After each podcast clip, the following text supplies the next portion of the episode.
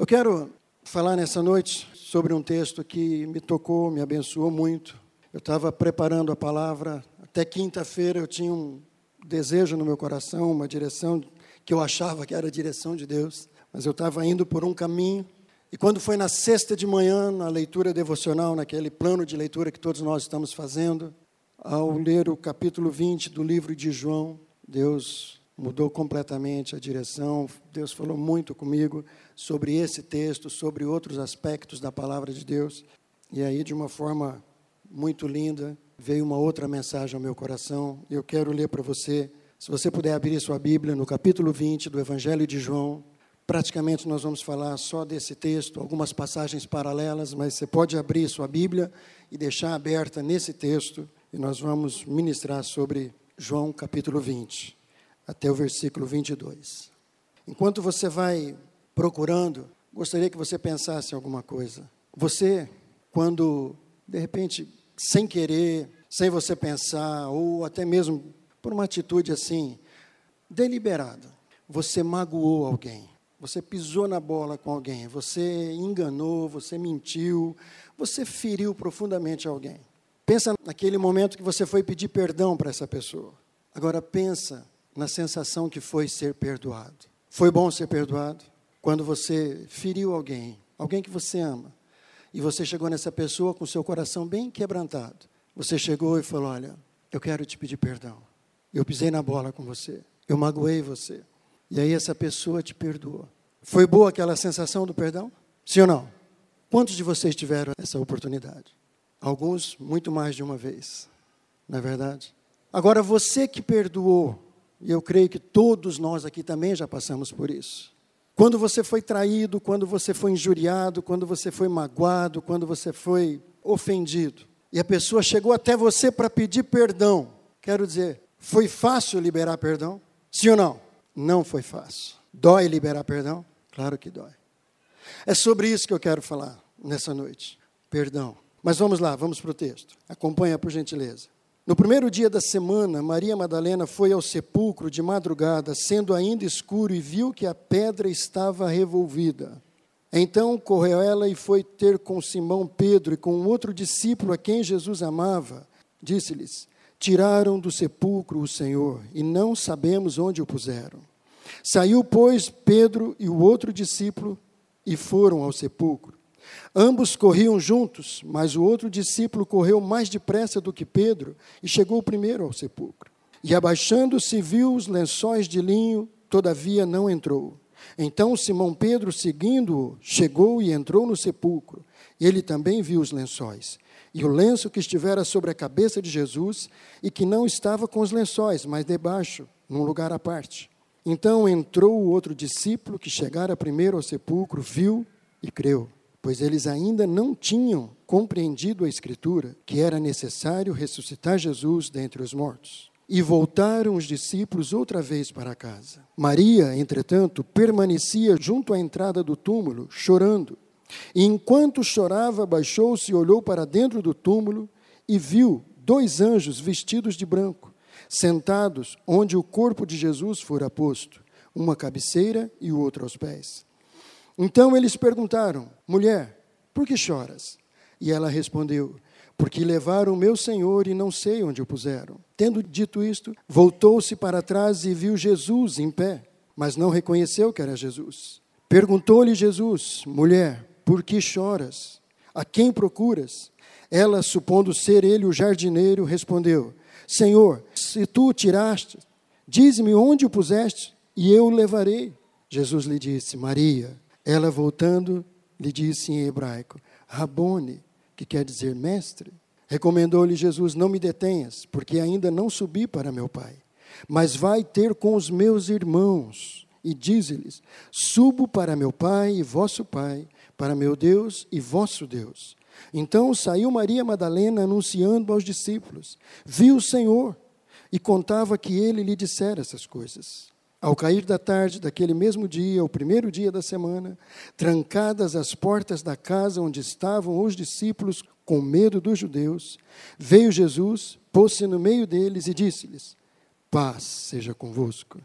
E dizendo isto, mostrou-lhe as mãos e o lado. Alegraram-se, portanto, os discípulos ao verem o Senhor. E disse-lhes, pois, Jesus outra vez: Paz seja convosco. Assim como o Pai me enviou, eu também vos envio. E havendo dito isto, soprou ele sobre os discípulos, e dizendo: Recebei o Espírito Santo. Você que está anotando, quer anotar o título da mensagem? O título é Aquele a quem pouco se perdoa, pouco ama. Quero voltar no texto, possivelmente a gente nem vai sair. No primeiro versículo está escrito que Maria Madalena foi ao sepulcro de madrugada, sendo ainda escuro. E quando ela chegou lá, ela viu que a pedra, o túmulo do Senhor estava aberto, estava revolvido e o corpo do Senhor não estava lá. Mas quem era essa mulher? A Bíblia diz, Marcos 16, 9, que essa mulher é uma daquelas que Jesus tinha estado com ela, tinha tido a oportunidade de fazer um milagre na vida delas. E essa mulher, a Bíblia diz que dela foram expulsos sete demônios. Marcos 16, 9 diz: Maria Madalena, de quem Jesus havia expulsado sete demônios. Alguém que vivia no mundo de pecado, no mundo de envolvimento com as trevas, no mundo de escuridão, mas teve um contato com o Senhor. E Jesus fez isso com ela, trouxe essa libertação. E ela foi completamente livre. Por conta disso, essa mulher se tornou grata, se tornou uma seguidora de Jesus. Nós vamos ver daqui a pouquinho que aonde Jesus estava, essa mulher estava. Aonde Jesus eh, tinha falado que estaria, essa mulher estaria lá, servindo ao Senhor. E aqui nessa situação, ela foi a primeira a chegar ao sepulcro. Ela sabia, ela tinha ouvido que Jesus ressuscitaria. E ela estava lá. E os discípulos foram avisados foram até lá, principalmente Pedro e João, dois daqueles três que sempre estavam com o Senhor. Eles foram até lá, viram que o túmulo estava vazio, mas não tinham compreendido ainda tudo aquilo que estava para acontecer. E a Bíblia diz no verso 10 que eles voltaram para casa. Foram até lá, tiveram esse contato, mas não compreenderam e voltaram para casa. No verso 11, Maria Entretanto, permanecia junto à entrada do túmulo, chorando. E enquanto chorava, ela baixou para ver o que estava acontecendo lá dentro. Amado, Jesus tinha dito que ressuscitaria o terceiro dia. Jesus caminhou com esses homens aqui três anos, ensinando, ministrando, fazendo milagres, enviando, comissionando. Eles fizeram, a Bíblia diz que eles fizeram sinais e maravilhas quando foram enviados pelo Senhor. E eles voltaram relatando que os demônios se submetiam a eles, que pessoas eram curadas. E agora, nesse momento, quando Jesus ressuscitou, eles vão lá, veem o túmulo e voltam para casa. Não acontece nada. Maria permanece. É como se houvesse um inconformismo no coração dela. Ela havia, de tal forma, sido impactada pela presença do Senhor, que ela não se conformava de ficar longe dele. Não era possível que agora ela não pudesse mais ter contato com ele. Não era possível que agora ela não pudesse mais ouvir a sua voz. E ela ficou naquele lugar, esperando que alguma coisa acontecesse. E aconteceu. Jesus apareceu para ela. Antes de Jesus, os anjos apareceram para ela, ministraram seu coração. Muitas vezes, nós permanecemos muito pouco naquele lugar onde existe uma expectativa do Senhor que a gente permaneça. Muitas vezes nós passamos por aquele lugar onde existe uma expectativa do Senhor que a gente esteja, e por isso nós não recebemos aquilo que o Senhor tem expectativa de nos dar, porque nós não permanecemos. Essa mulher permaneceu. E quem era essa mulher? Era uma pessoa do povo, uma pessoa comum, uma pecadora, um, alguém que fora perdoada pelo Senhor. E ela valorizou isso que o Senhor fez. Do verso 12 ao 17 na sua Bíblia e na minha Bíblia tem todo esse diálogo entre ela e os anjos. Ela querendo saber onde estava Jesus. E quando ela vê Jesus, ela não o reconhece, porque ele estava num corpo diferente. Ela pensa que é o jardineiro e ela pergunta para o próprio Senhor: Aonde vocês colocaram o corpo do meu Senhor? Mas quando ela reconhece, quando ela ouve, ela se enche de alegria. E o verso 18 diz assim: saiu Madalena, Maria Madalena, anunciando aos discípulos: Eu vi o Senhor, eu vi o Senhor. Imagina a alegria dessa mulher. Com certeza ela foi correndo de volta para Jerusalém para chegar à casa dos discípulos e lá dizer: Eu vi o Senhor, eu vi o Senhor, ele falou comigo. Mas os discípulos não acreditaram. Numa passagem paralela a essa de João 20, é Marcos capítulo 16, você não precisa abrir, basta acreditar no que eu estou te falando, está lá, você pode ler na sua Bíblia. Marcos 16 tem toda uma narrativa, e ali dizendo que o anjo disse para Maria: Ide, diga aos discípulos de Jesus, e diga também a Pedro, que ele vai adiante de vocês para a Galiléia. Lá vocês o encontrarão. Por que, que o anjo disse isso? Porque Jesus, em Marcos capítulo 14, verso 28, tinha dito o seguinte: No terceiro dia eu ressuscitarei e irei para a Galiléia adiante de vós. Jesus já tinha colocado na agenda deles. Jesus já tinha avisado que estaria na Galiléia depois de ressurreto, depois de três dias. Jesus não pegou eles de surpresa. Aí Maria sai daquele momento tremendo ali e vai para a casa dos discípulos.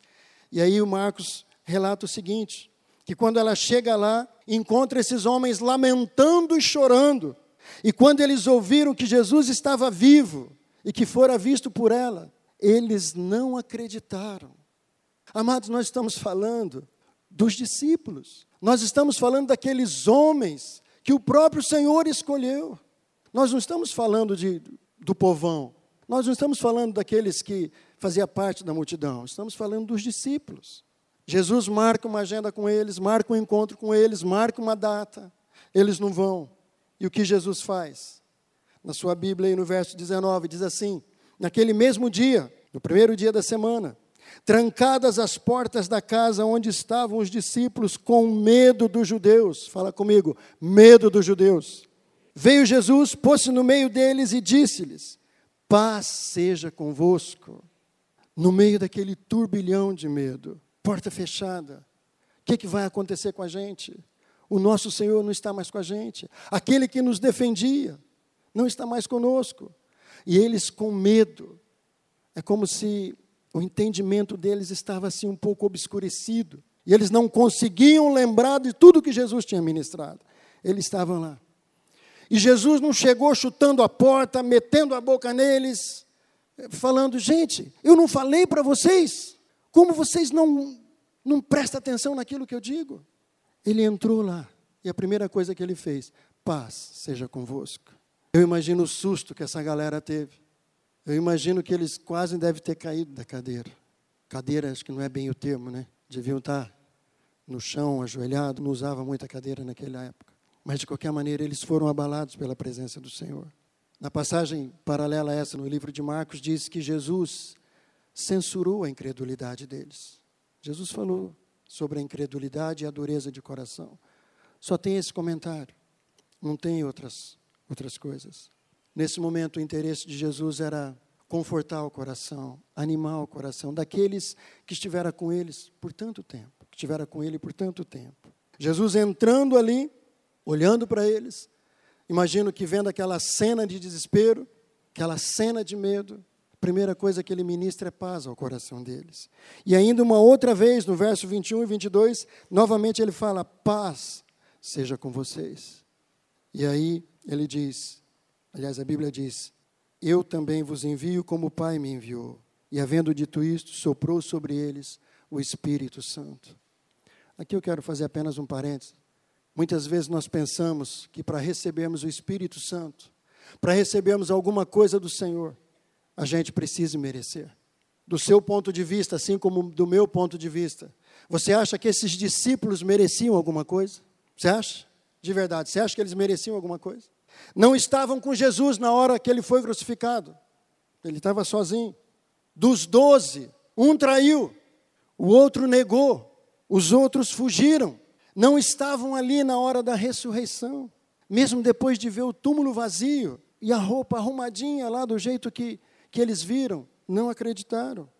E mesmo depois de todo o relato de Maria Madalena, eles ainda não acreditaram. Vocês acham que eles mereciam alguma coisa? De verdade? Pode falar, gente. Você acha que eles mereciam alguma coisa?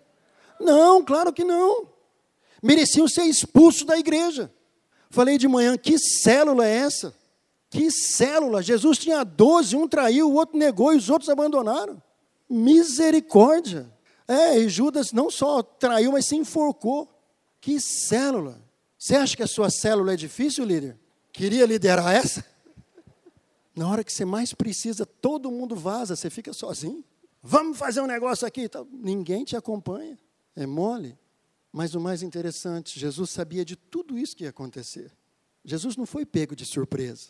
Eu falei de manhã, fazendo assim um paralelo, só para a gente tentar entender um pouquinho do que é você saber de coisas difíceis que você vai passar e mesmo assim você ter coragem de passar. Vamos pensar um pouquinho. Quantos de vocês são casados? Levanta a mão. Amém. Agora, outra pergunta: quantos de vocês se casaram um pouco antes da sua conversão? Levanta a mão. Se você pudesse assistir um filme da sua vida de casado antes da sua conversão, pensa bem. Assistir um filme, um filme que ia mostrar aqueles anos que você viveu com a sua esposa ou com seu marido, antes dele ou dela terem sido transformados pelo Senhor. Você casaria? Eu também não. Amém pela sinceridade. Eu também não. Minha esposa também não. Nós vivemos nove anos casados sem a presença do Senhor no nosso casamento. Sem a graça, sem a, a cura. Gente, que droga! Se eu tivesse assistido um filme do que seriam aqueles nove anos, eu nunca teria casado. Agora, se eu tivesse podido ver, avançar o filme e chegar depois da conversão, ver o que, que Deus fez e continua fazendo, eu iria suportar os nove anos, porque valeu a pena e vale a pena. Amém? Você pode dizer, pastor, mas eu me converti, mas meu casamento não mudou. Amado, eu quero dizer uma coisa: não é o casamento que muda, são as pessoas dentro do casamento que devem mudar. É o coração do marido, é o coração da esposa que deve ser entregue nas mãos de Jesus para que ele possa transformar. Amém? O casamento é uma consequência da transformação que acontece no coração das duas pessoas que formam esse casamento. E não é automático.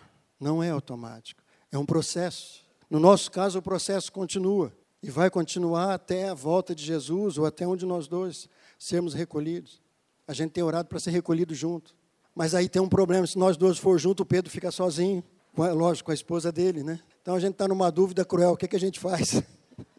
Mas Deus sabe, Ele faz o melhor. Amém? Então, esse paralelo só para você tentar entender que Jesus, mesmo sabendo que os seus amigos, aqueles que ele confiou, aquele que ele por três anos conviveu juntinho, mesmo ele sabendo de tudo isso, ele continuou amando, continuou ensinando, continuou servindo. Ele sabia que teria um traidor, e naquela noite da última ceia, ele lavou os pés daquele traidor. Imagina isso. Ele sabia que um dos seus principais e mais próximos discípulos, Pedro, iria negá-lo três vezes. E ele lavou os pés desse discípulo. Ele sabia que os outros todos iriam abandoná-lo. Nem todos, a Bíblia diz que João permaneceu ali pertinho, junto com a mãe dele. E mesmo assim ele lavou os pés desse discípulo. Ele sabia que eu e você iríamos pecar mesmo depois de convertidos. E Ele escolheu nos amar e nos perdoar. E Ele escolheu enviar o Seu Espírito para habitar em nós. Ele sabia que muitos de nós, mesmo depois de estarmos na igreja, iríamos blasfemar, iríamos falar palavrão, iríamos ofender as pessoas, iríamos mentir, roubar, iríamos fazer um monte de outras coisas que contradizem a palavra dele. Ele sabia de tudo isso e ele continua sabendo. E mesmo assim, Ele escolhe nos abençoar, nos perdoar e andar conosco. E o Seu Espírito Santo habitando em nós, nos convencendo de todo o pecado, de toda a justiça e de todo o juízo. Ele sabia, Ele continua sabendo, que alguns de nós iríamos passar por um desejo de desistir dele, dizer que não vale a pena seguir Jesus, não vale a pena estar na igreja, não vale a pena se submeter a esse conjunto de regras. Ele sabia disso. E ele continua com seu imenso amor, esperando que a gente tenha um arrependimento e um quebrantamento para reconhecer o quanto nós fomos perdoados. Você tem noção do quanto você foi perdoado? Você tem noção? Tem um cântico que diz: Eu nunca saberei o preço dos meus pecados lá na cruz. Você tem noção do valor da dívida de injustiça que nós tínhamos com o Senhor? Você tem noção dos pecados dos seus antepassados, do seu pai, da sua mãe, dos seus avós? E que tudo isso, quando você disse sim para Jesus, ele cancelou. Você tem noção disso? E que se não fosse ele entrando na sua vida, você continuaria levando toda aquela maldição de pecado, de mentira, de alcoolismo, de drogas, de adultério, de tudo quanto é coisa que possivelmente houve na sua família. Na minha houve tudo isso. Mas em nome de Jesus, eu tenho declarado: eu sou a quarta geração. Meu filho é a primeira de mil gerações abençoadas, de mil gerações que o Senhor vai poder usar para glorificar o seu nome. Maria Madalena entendeu o que o Senhor tinha feito por ela. Da mesma forma que uma outra mulher na Bíblia, a palavra não relata, não diz o seu nome, mas está no capítulo 7 do livro de Lucas, você não precisa abrir, só anota, por favor, eu vou fazer um breve relato do que aconteceu. A partir do verso 36, a Bíblia diz que Jesus foi convidado para participar de uma refeição na casa de um fariseu. Fariseu era aquela classe de judeus que só eles tinham a verdade. Eles eram os guardadores da lei, mas só eles tinham a verdade. Nada mais que a verdade, somente a verdade. E qualquer outra pessoa que manifestasse qualquer outra coisa que não estivesse de acordo com a verdade que eles haviam construído em cima da palavra de Deus, estava fora do convívio, do relacionamento e da comunhão com eles. Mas eles haviam convidado Jesus. Eu creio que para tentar mostrar para os outros que Jesus não era quem ele dizia ser. E quando estavam ali reunidos comendo, a Bíblia diz que uma mulher, uma pecadora, possivelmente uma prostituta, chegou e começou a lavar os pés de Jesus com suas lágrimas, enxugar com seus cabelos, e depois ela ungiu os pés do Senhor. Amado, quando nós estamos na presença do Senhor com o coração quebrantado, a única coisa que nós temos desejo é de chorar, chorar, chorar e reconhecer a miséria que nós vivemos. A miséria, a miséria humana. Nós vivemos, o pastor Davi sempre diz isso, nós vivemos carregando uma alma caída, uma alma caída dentro de nós, que sempre vai ter prazer nas coisas do mundo, que também é um mundo caído. E nós temos que lutar com isso constantemente. E a única maneira de vencermos isso é aos pés do Senhor, quebrantados, rendidos. E essa mulher fez isso. E aí o dono da casa, chamado Simão, disse o seguinte: se esse homem verdadeiramente fosse um profeta, ele saberia quem é essa mulher que está ali aos pés dele. Jesus, sabendo o que estava no coração do dono da casa, falou: Simão, deixa eu te propor uma parábola. Um credor tinha duas pessoas que deviam para ele. Um devia 500 denários. Um denário na época equivalia a um dia de trabalho, ou seja, 500 dias de trabalho. Um devia 500 e o outro devia 50. Mas nenhum dos dois tinha como pagar, o senhor, pagar aquele credor. E ele perdoou os dois. Simão, qual dos dois vai amar mais esse credor? Simão respondeu: Eu creio que aquele é quem mais foi perdoado. Jesus falou: Você respondeu bem. Daí ele se volta para a mulher falando com Simão, ele diz assim: Portanto, eu digo, os muitos pecados dessa mulher foram perdoados, porque ela muito amou. Mas aquele quem pouco foi perdoado, pouco ama. Jesus estava dizendo isso porque aquele fariseu, ele achava que ele não tinha pecado. Ele achava que ele não precisava ser perdoado de nada. O orgulho do seu coração, a justiça própria do seu coração, não o permitia reconhecer que ele era um pecador e que ele precisava de ser perdoado. Mas aquela mulher, na sua humildade, mesmo ela sendo rejeitada pela sociedade da época, ela encontrou um lugar de perdão. Jesus mostra que quem pouco reconhece que precisa de perdão, pouco ama o Senhor. Quem muito reconhece que precisa de perdão, muito vai amar o seu Senhor. Você pode dizer amém? Continuando, voltando aqui para Maria Madalena. A Bíblia, como eu já falei, não fala muito a respeito dessa mulher. Não fala o estilo de vida que ela levava, mas para ela ter sido liberta de sete demônios, não era alguém, não era alguém que tinha uma vida normal. E essa mulher também escolheu ser grata. Ela escolheu entregar sua vida para Jesus. Talvez ela poderia cantar um dos cantos que nós cantamos hoje. O meu chamado é maior do que minha própria vida. Maria podia cantar isso. Porque a partir do momento que ela foi liberta, ela passou a seguir Jesus com tudo que ela tinha. Ela podia cantar com tudo, Deus, com tudo, Deus, eu vou te servir. Ela, junto com outras mulheres, ela seguia Jesus por onde ele estava e servia ele, amado. Ela entendeu que o chamado dela era muito maior do que a própria vida.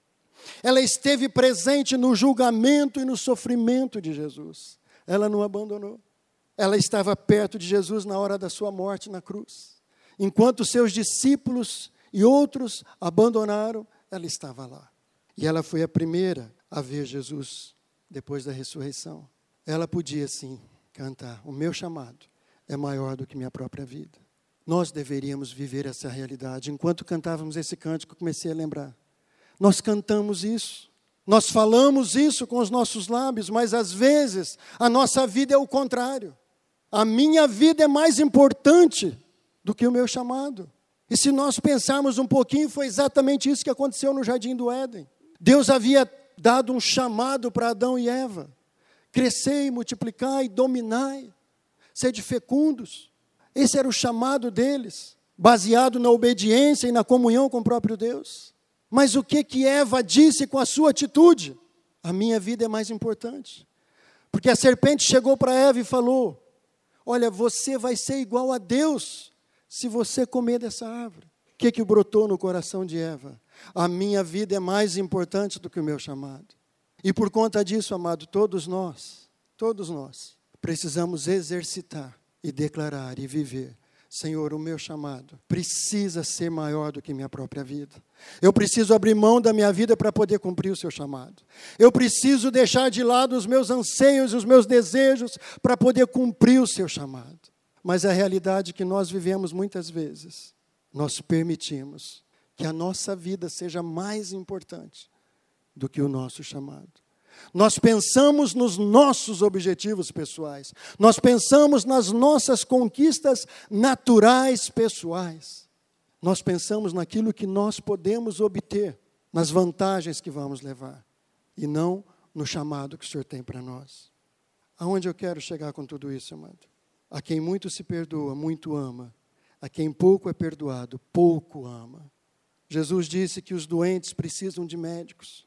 Aqueles que reconhecem que estão doentes precisam de médicos. Da mesma forma que aqueles que reconhecem que são pecadores precisam de perdão. Dessa maneira é que Jesus estava tratando com aquela sociedade. A Bíblia diz que muitos abandonaram o Senhor, porque chegou num momento em que começou a ficar mais justo, começou a ficar mais apertado. Os ensinos de Jesus começaram a ir mais para a prática. E eles precisavam escolher se eles iam continuar vivendo a vida deles ou entregar a vida deles completamente para o chamado. Maria escolheu isso. Naquele primeiro momento, seus discípulos escolheram fugir, escolheram o medo, escolheram o conformismo, escolheram a dúvida e eles ficaram trancados, chorando, lamentando e não fizeram mais nada além disso. Os fariseus da época não perceberam que eles precisavam de arrependimento e do perdão do Senhor. E os fariseus de hoje? E se nós formos bem sinceros, amado, e pedir para o Espírito Santo sondar o nosso coração, como diz o salmista, para que ele sonde o nosso coração. Nós vamos encontrar fariseu aqui dentro, nós vamos encontrar atitudes farisaicas aqui dentro, justiça própria, orgulho, falta de quebrantamento, falta de arrependimento, falta de compromisso com o Senhor, falta de compromisso com a casa do Senhor. Isso tudo, isso tudo é atitude de fariseu. O fariseu é aquele que é capaz de enxergar o pecado nos outros, mas não reconhece o seu próprio pecado. O fariseu é aquele que julga, que critica, que condena e nem percebe que tudo isso é pecado e acha que ele não tem pecado. Tem muita gente que ama muito pouco Jesus, porque não percebe ou não reconhece o quanto foi perdoado. O quanto você foi perdoado? O quanto você foi perdoado? A Bíblia também fala no livro de Lucas, capítulo 18, a parábola do fariseu e do publicano. O fariseu foi ao templo para adorar, e enquanto ele estava lá, em pé, levantando seus olhos, ele dizia: Senhor, eu te agradeço porque eu não sou como esses homens, ladrões, roubadores, eu não sou como esses. Eu jejuo duas vezes por semana. Eu dou o dízimo de tudo. E aí Jesus muda o foco para o publicano. E a Bíblia diz que o publicano nem sequer ousava levantar seus olhos. Mas ele batia no peito: Senhor, tem misericórdia de mim. Tem misericórdia porque eu sou pecador. Senhor, tem misericórdia, tem misericórdia. Era a única oração do publicano. E Jesus disse o seguinte: qual dos dois voltou para casa justificado? O publicano. O publicano, inclusive, era rejeitado pelos fariseus. O publicano normalmente era um judeu que tinha sido escolhido pelo Império Romano para ser um cobrador de impostos. Era muito mal visto, muito mal visto. Mateus era um publicano que Jesus chamou para se tornar um apóstolo. Como está seu coração nessa noite? Nós vamos participar da mesa do Senhor. Que Deus nos dê graça para que a gente possa participar da mesa do Senhor como um publicano, como uma mulher pecadora que se arrependeu, como Maria Madalena que entendeu o que Deus fez na vida dela, a convicção do perdão que recebeu. Nós muitas vezes, amado, estamos aqui na igreja, estamos num momento tão tremendo, a visitação de Deus, o louvor, a oração, mas às vezes isso não não entra no nosso coração. Às vezes a gente vem para a igreja socialmente e não como um ato de adoração.